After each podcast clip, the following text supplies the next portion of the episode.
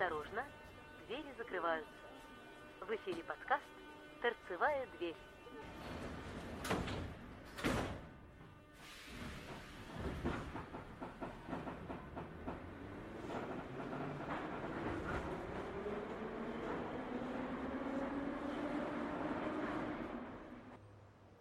Всем привет! Давненько мы с вами не общались и не было у нас подкастов. Как я уже писал, э, подкаст будет, подкаст будет в новом формате. Мы сейчас решаем эти вопросы чисто технически, не только технически, как это вообще все будет происходить. Но, в общем, пока это решается, я решил в новом году записать первый подкаст самостоятельно, без участия моих друзей и коллег. А, пишу на новый диктофон, то есть это будет теперь отдельно. У меня новый понтовый диктофон, который мое солнышко подарило мне на Новый год. Благодаря этому можно будет нормально, хорошо писать звук с подкаста можно брать хорошие, качественные по звуку интервью интересных людей, которые тоже все обязательно будет. Мы будем разговаривать, спорить, что-то доказывать. Но это все будет.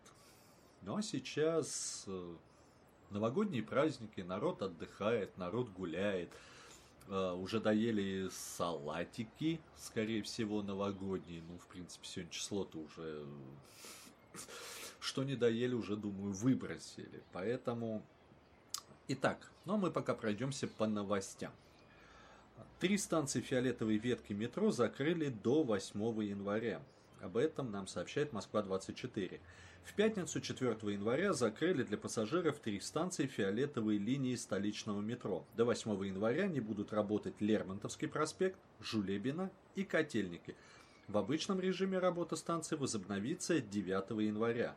В эти дни поезда фиолетовой линии будут ездить только между станциями Планерной и Выхина. От Выхина до закрытых станций будут курсировать бесплатные компенсационные автобусы КМ. Они свяжут станцию Котельники и Выхина с остановками у метро Лермонтовский проспект и Жулебина.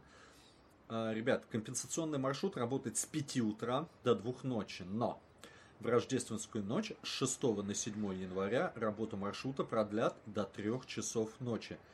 Интервал движения составит около минуты.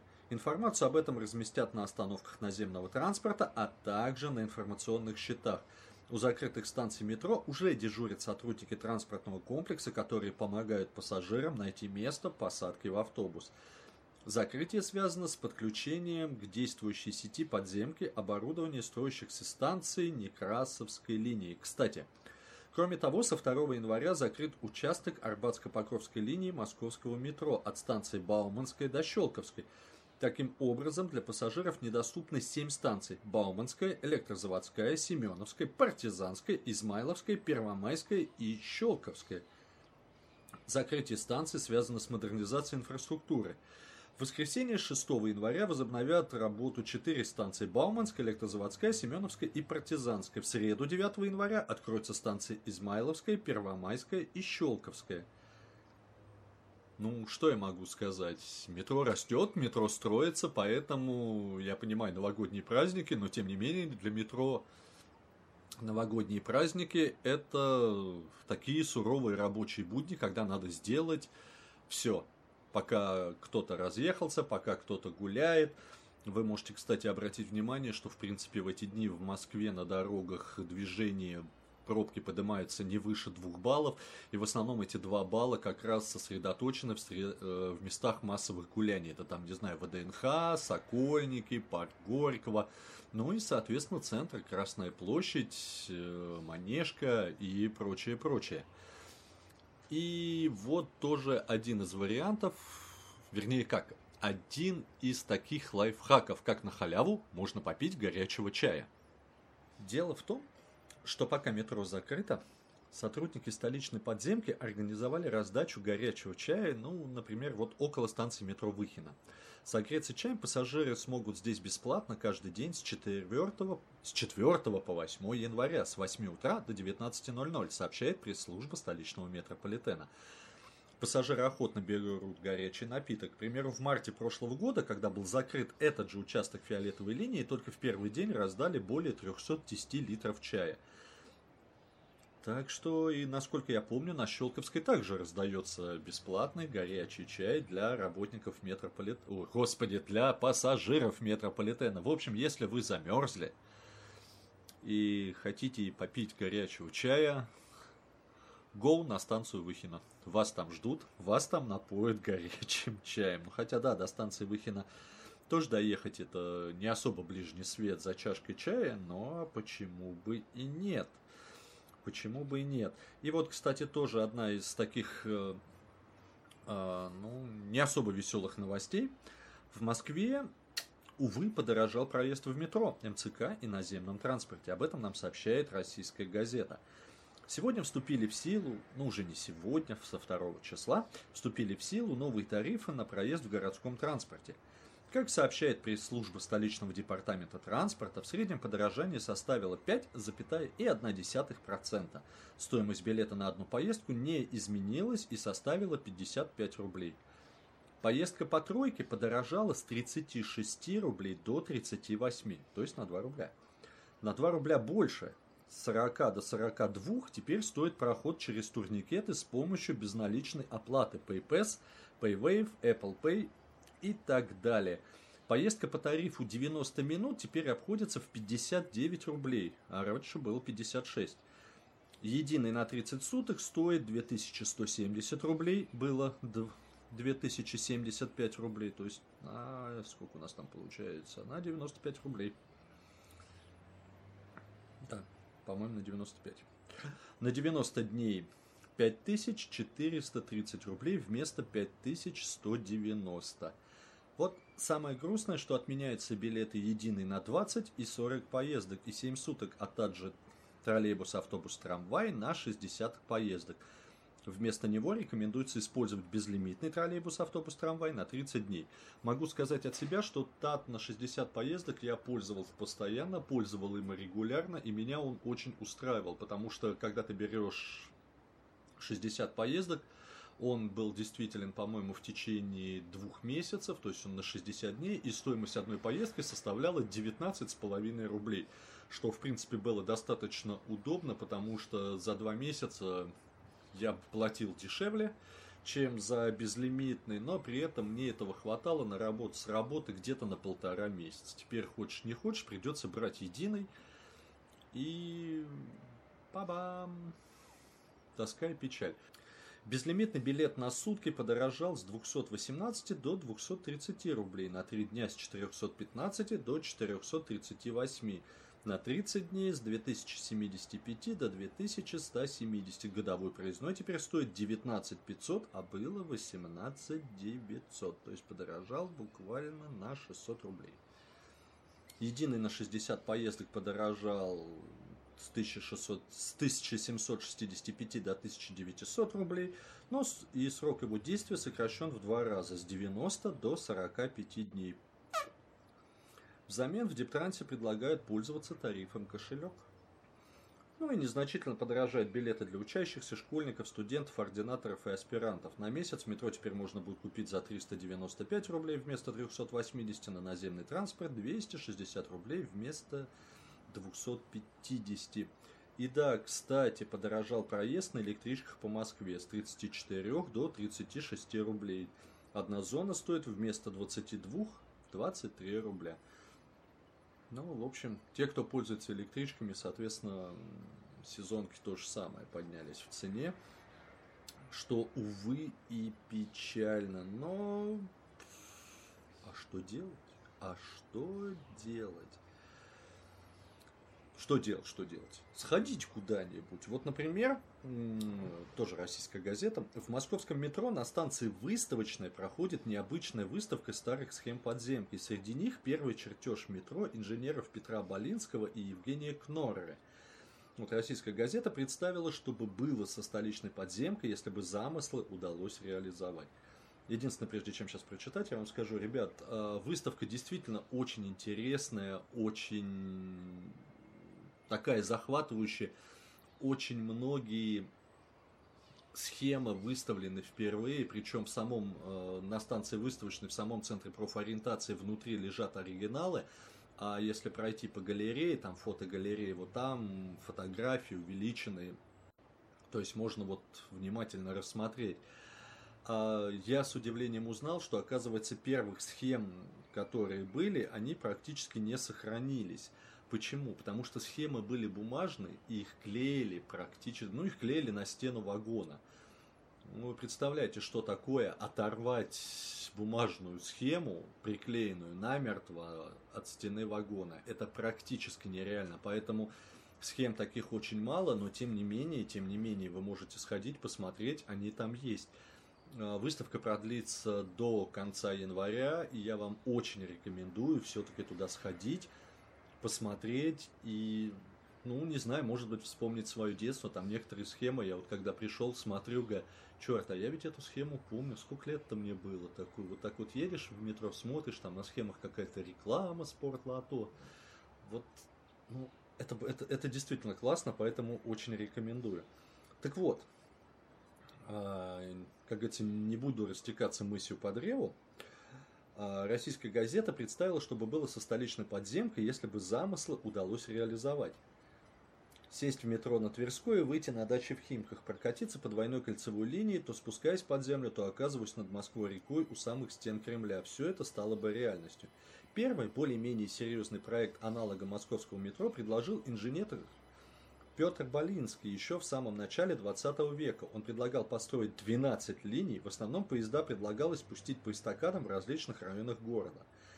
Инженер Болинский, казалось, продумал многие тонкости. Дело в том, что к 1902 году, когда проект метро попал на обсуждение в городскую думу, в Москве уже начали появляться транспортные проблемы. Наиболее интенсивное движение из центра наблюдалось в сторону современного Ленинградского шоссе – Преображенской площади и районов Замоскворечья. Именно эти уголки города Болинский с коллегой Евгением Кноре и предлагал разгрузить с помощью метро. Линии первой очереди должны были вести из центра в сторону Путевого дворца в Петровском парке, а также по направлению к нынешнему Бульварному кольцу. То есть строительство кольца метро предполагалось еще тогда. Правда, выглядело оно довольно странно. Маршрут метропоезда по замыслу Болинского проходил и под Садовым, и под Бульварным кольцом. Получался своего рода изогнутый лабиринт. Задумал Болинский и радиальную линию. Она должна была идти от района современной станции метро Петровская-Разумовская, там как раз активно строилась железная дорога, к центру. Узловую станцию метро планировалось заложить в окрестностях храма Василия Блаженного. Она должна была выглядеть как современный транспортно-пересадочный узел, то есть от Кремля поезда отправлялись бы на север вдоль Яузы, а также в сторону Павелецкого вокзала. Известный в те годы проектировщик Евгений Кнорре еще тогда высказал идею обустроить кросс-платформенные пересадки, которые сейчас действуют на пяти станциях современного московского метро. Если бы первый проект метро был бы реализован, то схема линий внешне напоминала бы амебу – к сожалению, полностью чертежи Болинского и Кнора не сохранились, но до наших дней дошла визуализация. Рисунки живописца Николая Каразина, сделанные по мотивам идей проектировщиков. На одном из них, в частности, изображена открытая линия метрополитена, проходящая по Красной площади, аккурат между стенами Кремля и собором Василия Блаженного. Любопытный рисунок, запечатлевший метропоезд на эстакаде через Москву-реку. Ребят, вот просто погуглите э, рисунки метро Николай Каразин. Посмотрите, получите массу удовольствия. Действительно, вот шикарно, так футуристично, классно. Ну и продолжаем. Первые проекты метрополитена также предусматривали выход поездов на популярные направления железной дороги. Москвичи еще тогда понимали, что за городом жить гораздо комфортнее. Сейчас трудно себе представить, но, например, те же Химки получили в те годы известность именно как дачный поселок – Именно поэтому в первых чертежах метро предусматривался выход поездов с центральных линий на популярные пригородные направления. Однако Московская городская дума в 1902 году полностью забраковала проект Болинского Кноры. Как это знакомо. Во-первых, собрание насторожило то, что проектировщики были намерены привлечь иностранный капитал для строительства метро – во-вторых, подвергли критике намерение Болинского передать авторам идеи инфраструктуры московского трамвая. Доходы от этого вида транспорта полностью контролировались городскими властями. а авторы идей готовы были дать казне лишь некоторую долю от прибыли трамвая. Оставшуюся часть планировалось пустить на возведение метрополитена. Что и говорить, проект был довольно сомнительным. Кроме того, владельцы конного транспорта тоже бы взбунтовались, так что Дума постановила господам Болинскому и Кноре в их домогательствах отказать. В итоге вопрос о строительстве метро в Москве был отложен аж до 1931 года, и, возможно, власти и дальше временили бы с буржуазным транспортом, но 6 января случился ужасный снегопад, и вся Москва встала в многокилометровой трамвайной пробке. Создатели советского метро, хоть и увели поезда под землю, все же ориентировались на некоторые идеи Болинского и Кнора – это касается и главного направления в сторону Сокольников, где была проложена первая линия метрополитена, и создания кольцевой линии. Ребят, в общем, история создания метрополитена это действительно очень интересная вещь, и я вам рекомендую приехать в Центр профориентации, посмотреть там много исторических, вообще все, что связано с метрополитеном, ну и послушать экскурсоводов. Так что, да, я понимаю, что для того, чтобы записаться на экскурсию, дело в том, что экскурсии надо записываться заблаговременно, и там экскурсии, по-моему, от 7 человек. Но никто не мешает, когда вот экскурсоводы идут, ведут экскурсию, то есть просто встать тихо рядом, не мешать и послушать, о чем говорят. У нас замечательные экскурсоводы, очень грамотные, очень умные, очень подкованные, и я каждый раз вот хожу и каждый раз слушаю и узнаю для себя что-то новое. Это всегда очень-очень интересно. Так, ну а мы продолжим что-нибудь э, новогоднее метрополитеновское, пока у нас идет Новый год. Вот, например, э, соединили Красную площадь и Тверскую улицу в метро, установили онлайн-двери. Двери оснащены высокоскоростным интернетом, микрофонами и видеокамерами, предназначенными для устойчивой связи между двумя станциями в режиме реального времени – в преддверии новогодних праздников в вестибюлях станций метро Площадь Революции и Пушкинской установили онлайн-двери с встроенными экранами. Необычные конструкции можно найти рядом со стойками живое общение. Двери оснащены высокоскоростным интернетом, микрофонами и видеокамерами, предназначенными для устойчивой связи между двумя станциями. То есть там такая дверь, откры, открытый там экран, и, в принципе, в, ре, в режиме реального времени ты видишь, что там, находясь на Пушкинской, ты видишь, что происходит на площади революции и наоборот. И если там вдруг увидел знакомого, можно покричать и прекрасно пообщаться по видеосвязи. Не, реально, при... забавно, просто интересно, людям весело. Передача видео и аудиосигнала будет происходить постоянно. Каркас онлайн-дверей изготовлен из металла, внутри установлены экраны диагональю 86 дюймов. Колонки включаются в момент открытия дверей и выключаются в момент их закрытия. Не, вот э, сразу почему-то вспомнился этот старый фильм э, «Гости из будущего» по э, Киру Булычеву, когда там Коля Гераскин, как его, Герасимов, уже не помню, он когда там этот такой автобус, дверь открываешь, а там вот уже следующий. Вот здесь, ну, пока переходить, конечно, невозможно, но хотя бы вот так вот для общения это, в принципе, забавно и выглядит интересно, можно поговорить, можно пообщаться. Не, классно, классно, классно. Мне вот, например, очень понравилась такая идея. То же самое, как вот мне понравилось, например, что новогодняя фотобудка на станции Китай-город – каждый вот может сделать снимок на память бесплатно, забрать с собой фотографию. Фотобудка вот, работает все новогодние праздники. Ну, это же замечательно. То есть, зайти в фотобудку на память, пока вот, особенно гости, которые приезжают в Москву, то есть, постоять, зайти в эту фотобудку, сфотографироваться, ну, блин, ну, вот мелочи, мелочи, мелочи, но тем не менее настолько они приятные, замечательные, и да, то есть это вот эта дверь, ну, с одной стороны, вот посмотришь, ты ни о чем, да, ну, такой видеоэкран, видеосвязь. Но, но этот вот для того, чтобы было новогоднее настроение, нужно как минимум новогоднее настроение создавать. И вот эти вот новогодние елки, светящиеся огоньки, вот эти двери, которые ты там открываешь, и вот у тебя площадь революции – вот эта фотобудка, куда ты можешь зайти, просто сфотографироваться и получить бесплатно фотографию на память. Это все маленькие кусочки, из которых и складывается новогоднее настроение. Оно может быть... Ладно, друзья, коллеги, я все прекрасно понимаю. Для, как говорится, праздники, как для лошади свадьбы, голова в цветах, а задница в мыле, это всегда было, всегда есть и всегда будет. Но мы работаем для людей. А, людям это нравится. Им нравятся вот эти вот двери, им нравятся вот эти вот фотобудки, им нравится, что, например, тот же чай, который выдается там на станции еще, да, станции закрытые, народ прекрасно понимает, что решили это вот это все, это метро строится, что это нужно. Но мелочь. Стаканчик горячего чая. Мелочь. Но тем не менее, это очень приятная мелочь и очень важная, когда тебе улыбаются, просто наливают, говорят приятного аппетита, поздравляют с Новым годом. Как, э, как там было в песне? И настроение-то улучшилось. Вот здесь приблизительно то же самое. И настроение-то улучшилось. Кстати, новогодний паровозик. В Москве сейчас ходит достаточно много новогодних поездов, но меня, как всегда, больше всего интересует и волнует новогодний паровозик, который ходит по станции, э, который ежик по станции, который ежик. В этом году, так, в позапрошлом году он ходил по кольцевой линии, в прошлом году он ходил по Замоскворецкой линии, а в этом году он ходит по Таганско-Краснопресненской линии. Он красивый, он светящийся, он замечательный, он вообще отлично. Новогодний паровозик. Расписание я его не знаю. Как тоже сказано, это будет ходить все новогодние праздники.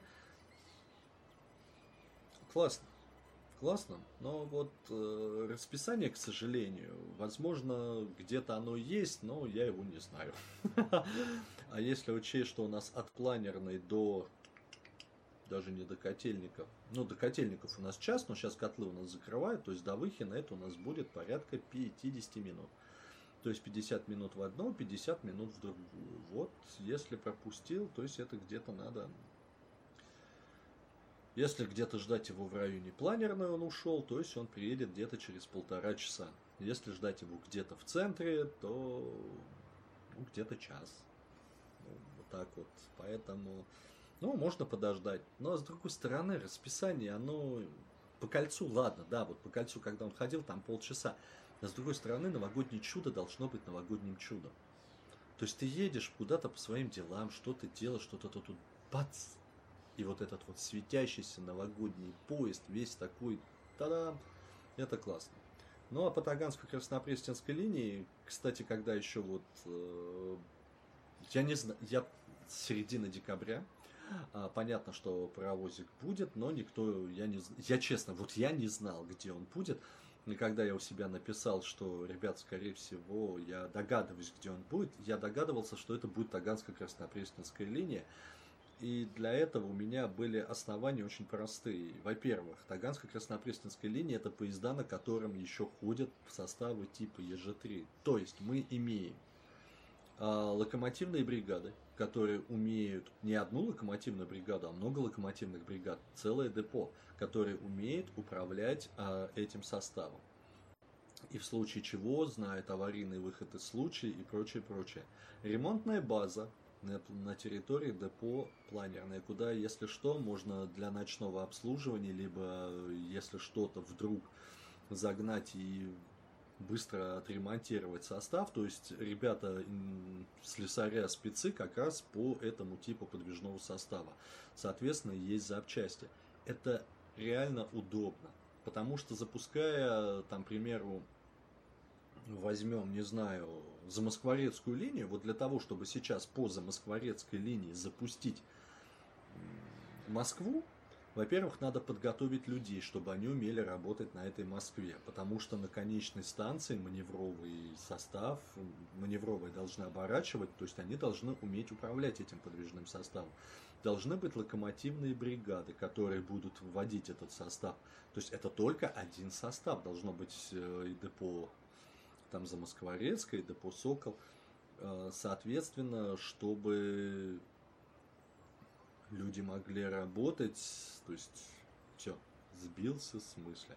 Ну, в общем, вы мой посыл поняли. Поэтому, да, можно запустить э, состав новогодний на любой линии, но экономически выгоднее и экономически целесообразнее, по моему скромному мнению, это была это Таганско-Краснопресненская линия, потому что просто запускается классный, красивый паровозик там, где он должен ходить.